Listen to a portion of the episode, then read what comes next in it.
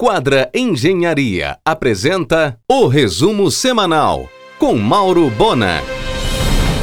Lutando juntos, SEDAP, FAEPA e SEBRAE para conseguir logo o IG, Identificação Geográfica do Pirarucu do Pará. Loja de suplemento e alimentação saudável Biomundo, agora franqueada para Reinaldo Gonçalves Júnior, titulada Exa Mais e Reina Farma, estará em todos os shoppings da cidade e no ponto da Batista Campos, onde hoje funciona uma Reina Farma. Será no final de março a eleição na Unimed Belém. Houve mudanças no estatuto da organização e nos cargos de comando. Agora serão nove nomes no conselho e cinco na diretoria executiva. O festejado Sushi Rui Barbosa já reformulou o seu tradicional menu executivo de sushi para 2021. Dentre as novidades, sushis especiais elaborados diariamente pelo chefe, mix de entradas e sobremesas, tudo por um valor único e quantidade à vontade. Uma conversa à mesa entre Saulo Gin e Fafá de Belém, em Mosqueiro, será o primeiro episódio do programa Saulo Cozinha, que estreia em fevereiro na RBA. O Mercado Livre definiu sua base na Grande Belém.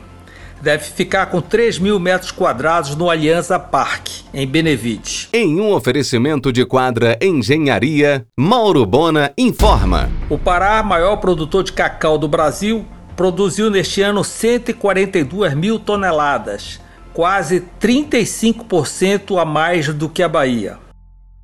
Hoje, o Pará exporta cerca de 450 toneladas de amêndoa do chamado cacau fino de aroma, próprio para a fabricação de chocolate gourmet.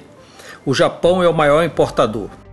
Operam atualmente 26 mil fazendas de cacau cadastradas no Pará, algo como 30% a mais que há cinco anos.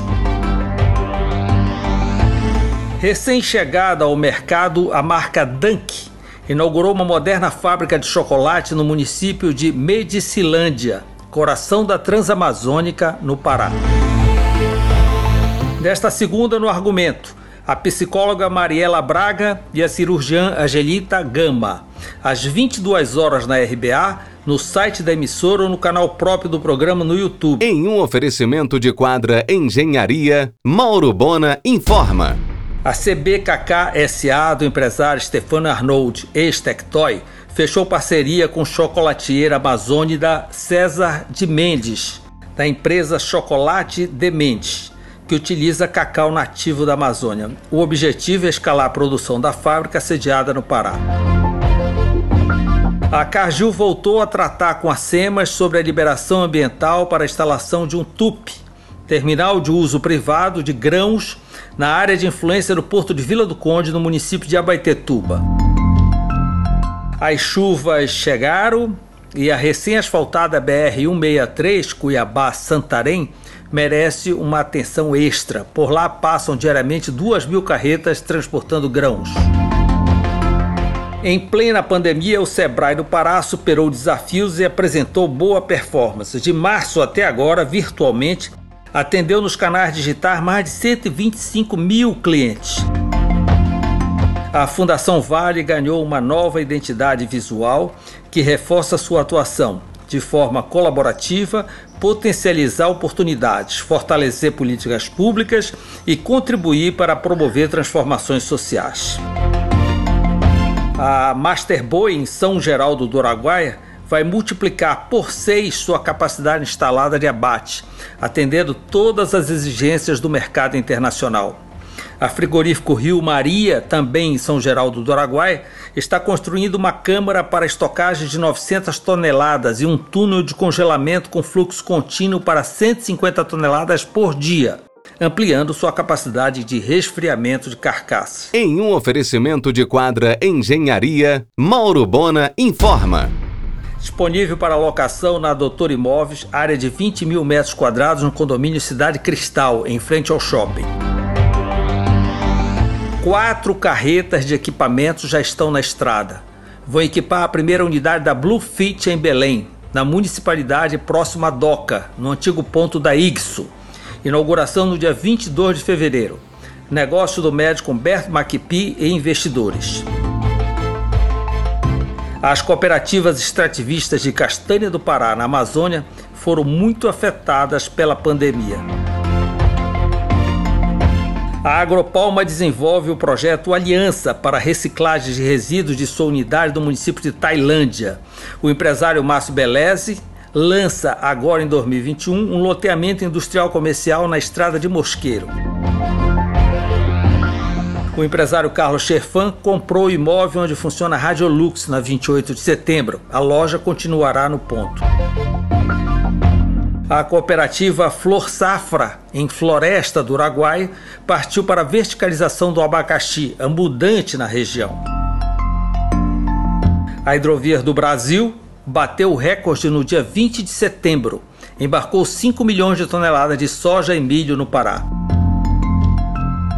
Com o cancelamento da temporada de cruzeiros, o Brasil perdeu 2,6 bilhões de reais e 40 mil empregos.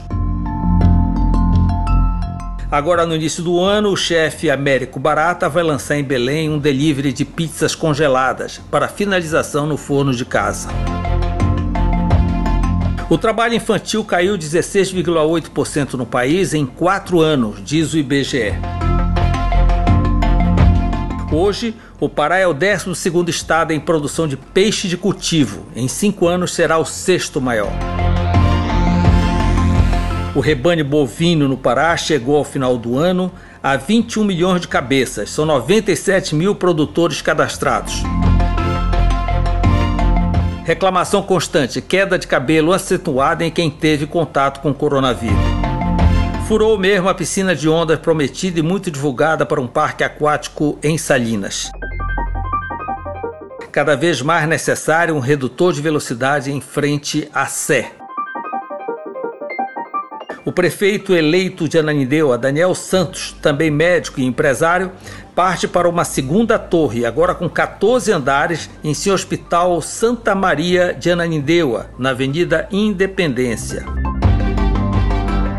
O empresário Délio Mutran vai instalar um parque logístico na antiga área do Círculo Militar na BR-316. O planejamento da poderosa Leroy Merlin para 2021 inclui a Praça de Belém.